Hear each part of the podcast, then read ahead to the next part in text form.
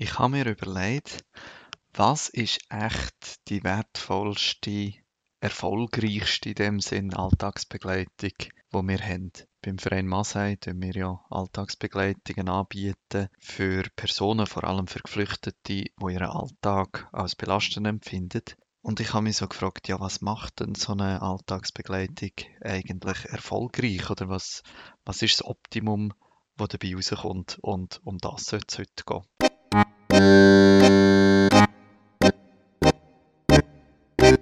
Hallo zusammen, ich bin der Dominik und ihr hört meinen Podcast. Mein Ziel ist, 100%, also Vollzeit, als Freiwilliger im Asylbereich zu arbeiten. Wenn ihr noch nicht gesehen seid, dann geht auf meine Webseite www.dominikgalliker.info.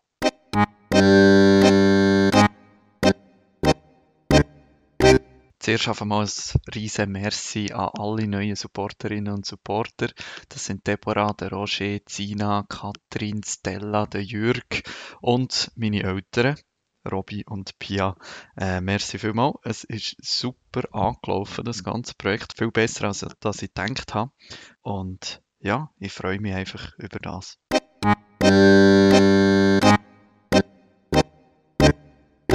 Ich habe gedacht, ich werde heute ein bisschen erzählen über einen sehr spannenden Teil von meiner Arbeit. Und zwar mit den Alltagsbegleiterinnen und Begleitern, die sich bei Masai engagieren. Mit denen stehe ich einigermaßen regelmäßig in Kontakt. Ich frage jeweils nach, wie es so läuft, was so Neues gibt. Und ähm, das ist auch oft die Chance, über Sachen zu reden, über inhaltliche Themen, wo kann man sich Informationen zu dem oder zu diesem holen, aber auch wie ist so die Beziehung zwischen Begleiterin und Begleiteten, wo hakt es vielleicht, wo gibt es Unsicherheiten, aber es ist auch immer gut zu schauen, was läuft eigentlich gut und was, äh, was ist erfolgreich an einer Beziehung. Und das Thema Beziehung aufbauen, Vertrauen schaffen, Nähe schaffen, ähm, finde ich, ist extrem wichtig für unsere Alltagsbegleitungen. Und, und oftmals klingt das mega gut. Ich habe ein paar Sachen mir aufgeschrieben von den letzten Wochen, die mich mega gefreut haben. Ich habe zum Beispiel kürzlich mit einer Alltagsbegleiterin telefoniert. Das ist äh, eine recht junge Begleiterin, die etwa, äh, etwa gleich alt begleitet. Und sie hat mir erzählt, ah ja, wir haben zusammen Ostern gefeiert. Der, der Begleitete ist, ist bei ihnen daheim gewesen, zum Hausaufgaben machen oder irgend so etwas in dieser Art. Und nachher hat die Familie gefunden, ja komm, wir laden den gerade ein und die haben zusammen Ostern gefeiert und so. Und es ist ja mega, mega cool und sicher auch eine super Erfahrung gesehen und Kultur kann man so lernen und so weiter. Eine andere Begleitung, die läuft, das ist ein äh, Pärli, das das macht, wo ein junger Mann begleitet. Die haben ihm sogar ein Zimmer eingerichtet bei ihnen daheim. Es ist ein Mansardenzimmer. Er hat dort selber Zugang, hat einen eigenen Schlüssel, kann direkt dort rein, muss also auch nicht sich irgendwie anmelden oder so. Hat dort einen Schreibtisch und besonders wichtig an dem ist, er wohnt noch in einer Asylunterkunft und in einer Asylunterkunft ist einfach ein sehr ein schwieriges Umfeld zum Lehren, zum Hausaufgaben machen oder die, die Ruhe, die so oft fehlt. Und, und in dem Zimmer, das er fast täglich nutzt, scheinbar, ähm, hat er seine Ruhe, kann seine Hausaufgaben machen. Er könnte theoretisch auch dort übernachten. Das macht er, glaube ich, bis jetzt nicht so. Aber einfach, es ist so ein bisschen Privatsphäre und ein bisschen Rückzugs Ort. Ähm, manchmal gibt es auch Unsicherheiten, die dafür kommen bei, bei diesen Gesprächen mit Alltagsbegleiterinnen. Das ist auch noch etwas Interessantes, dass man sich fragt, ja, was ist denn genau die Aufgabe? Was ist genau meine Aufgabe und meine Rolle in dem Ganzen inne? Beispielsweise in einer Begleitung, wo es um eine, um eine Frau geht, wo eigentlich relativ viel Personen um sich herum hat, heisst äh, beispielsweise Therapeutin, Sozialarbeiterin, vielleicht noch Jobcoach. Und dann gibt es oft so die Situation, ja, was ist jetzt genau oder was macht jetzt genau die Alltagsbegleiterin noch in dem Ganzen? Es gibt ja sehr viel, was, was äh, die Leute rundherum schon machen. Mich dünkt das immer spannend, dass, dass ist irgendwie so individuell. Bei jeder Begleitung muss man das herausfinden, was ist genau Beziehung, was ist die Rolle. Und ich als Koordinator von der Alltagsbegleitungen kann man wirklich zuschauen, wie sich das entwickelt im Verlauf der Zeit. Und ähm, die Alltagsbegleitungen machen wir ja seit im Herbst 2019.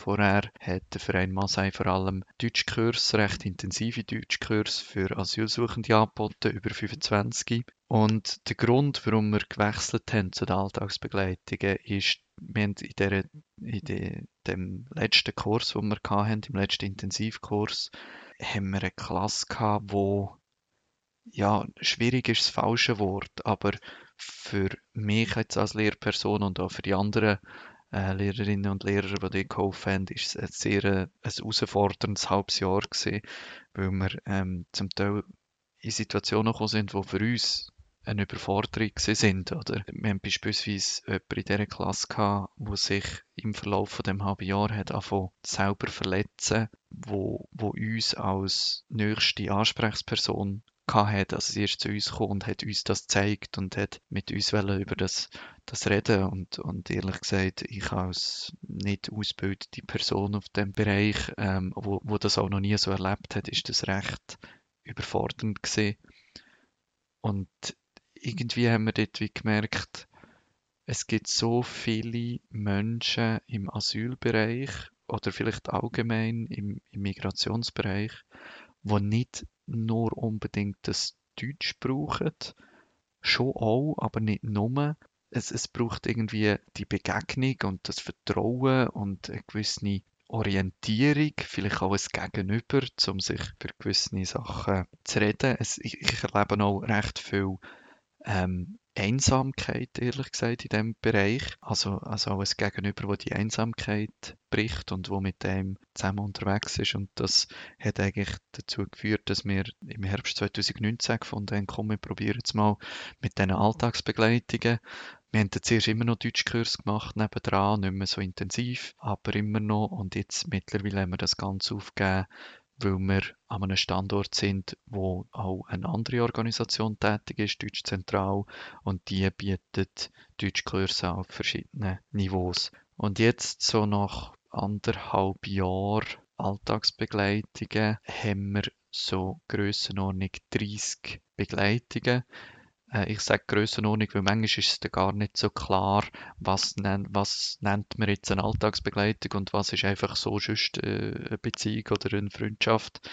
Ähm, und was wir gemerkt haben, ist, der Beziehungsaufbau am Anfang, das zu einer Vertrauensperson zu werden, das ist so etwas Wichtiges und so etwas, etwas Wertvolles. Mir fällt beispielsweise eine Begleitung ein, wo wir seit vielleicht einem Jahr machen.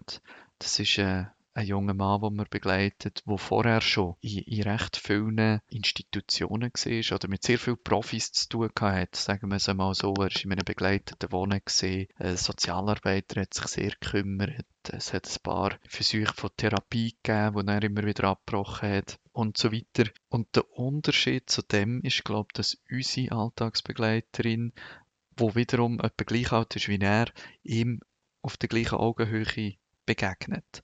Die vorherigen sind immer auf eine Art Autoritätspersonen für ihn gesehen sind immer ein bisschen höher gesehen als er, vielleicht auch ein bisschen älter und mit mehr, äh, ich will nicht sagen mit mehr Lebenserfahrung, weil das stimmt auch nicht. Sie sind einfach nicht auf der gleichen Höhe gesehen wie er und unsere Alltagsbegleiterin, behaupte ich mal, ist es jetzt aus seiner Sicht. Und das führt zu sehr schönen Sachen, dass, dass er Sachen mit ihr bespricht, die er vorher noch nie mit jemandem besprochen hat. Und er ist eine von den wenigen Beziehungen auch äh, in seinem Leben in der Schweiz, wo recht lang jetzt schon Bestand hat und sich immer ein bisschen weiterentwickelt und nicht äh, zu einem Abbruch geführt hat wie in Fällen vorher. Darum finde ich den Beziehungsaufbau, die Vertrauensperson zu werden, das wichtigste Thema, glaube ich, in der Alltagsbegleitung.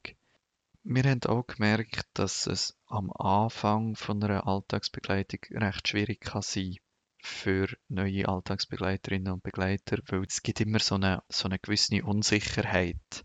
Und mir ist das manchmal gar nicht so bewusst, weil ich halt mit sehr vielen verschiedenen Menschen aus verschiedenen Kulturen zu tun habe und, und ungefähr ihre Lebensrealität können, würde ich sagen. Aber wenn natürlich jemand sich einfach so als Freiwilliger bei uns meldet und Alltagsbegleiterin oder Begleiter wird, dann können die das vielleicht weniger und haben weniger Bezug dazu.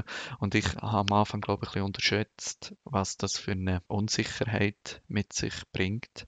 Etwas, was ich gemerkt habe, ist, in dieser Unsicherheit innen gehen viele in eine, in eine Aktivität rein, sie, sie wollen wie unbedingt etwas machen. So, ich bin ja jetzt Alltagsbegleiterin, ich muss jetzt da irgendwie helfen und fast suchen, was man denn noch machen kann. Gibt es nicht irgendein Formular, wo man echt noch ausfüllen können?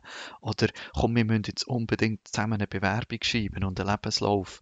Ähm, weil das, das kann man konkret machen. Das, man kann sich fast ein bisschen in die Aktivität reinflüchten und dann weiss man etwas zu machen. Das ist quasi das gewohnte Gebiet, so ein so. Ähm, aber eigentlich ist das oftmals, ist meine Vermutung, nicht sehr konstruktiv für einen Vertrauensaufbau, weil wenn ich jetzt jemandem helfe, ein Formular ausfüllen oder eine Bewerbung machen und ich bin oftmals der, der dann schreibt oder, oder der zeigt, wie es geht, dann stelle ich mich ja auf einen Weg höher als die begleitete Person, weil ich bin der Experte, das ist mein Gebiet, das ist mein Feld und, und der andere ist der Kaufne, äh, der Hilfeempfänger, der bisschen weiter unten ist als ich. Das ist etwas, wo ein bisschen Zeit gebraucht hat für uns zu merken. Und jetzt, wo wir es gemerkt haben, probieren wir dem zu begegnen, weil ich, ich finde, meine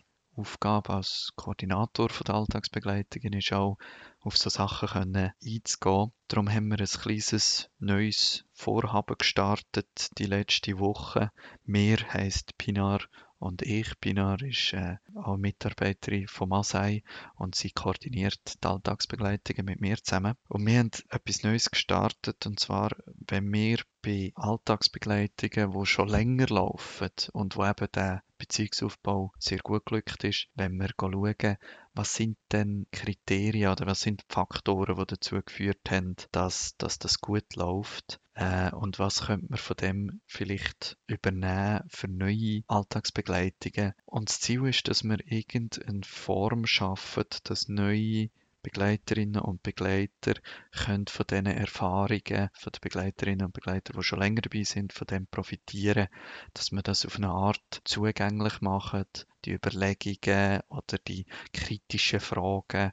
Wahrscheinlich wird es einfach ein zusätzliches Gespräch geben. Bis jetzt ist es ja so, dass ich ein Vorgespräch habe, bevor das eine Alltagsbegleitung anfängt. Dort sage ich recht viel über unseren Verein, ums Drumherum, gebe auch gerne Infos zu, sagen wir jetzt mal, Ausweis und Asylverfahren und solche Sachen. Die Beziehungsebene soll dort wie zusätzlich noch dazukommen in einem, in einem weiteren Gespräch, damit die Begleiterinnen und Begleiter, die neu anfangen, können profitieren von dem, was die, die schon länger dabei sind, schon gemacht haben das ist alles für diese Woche.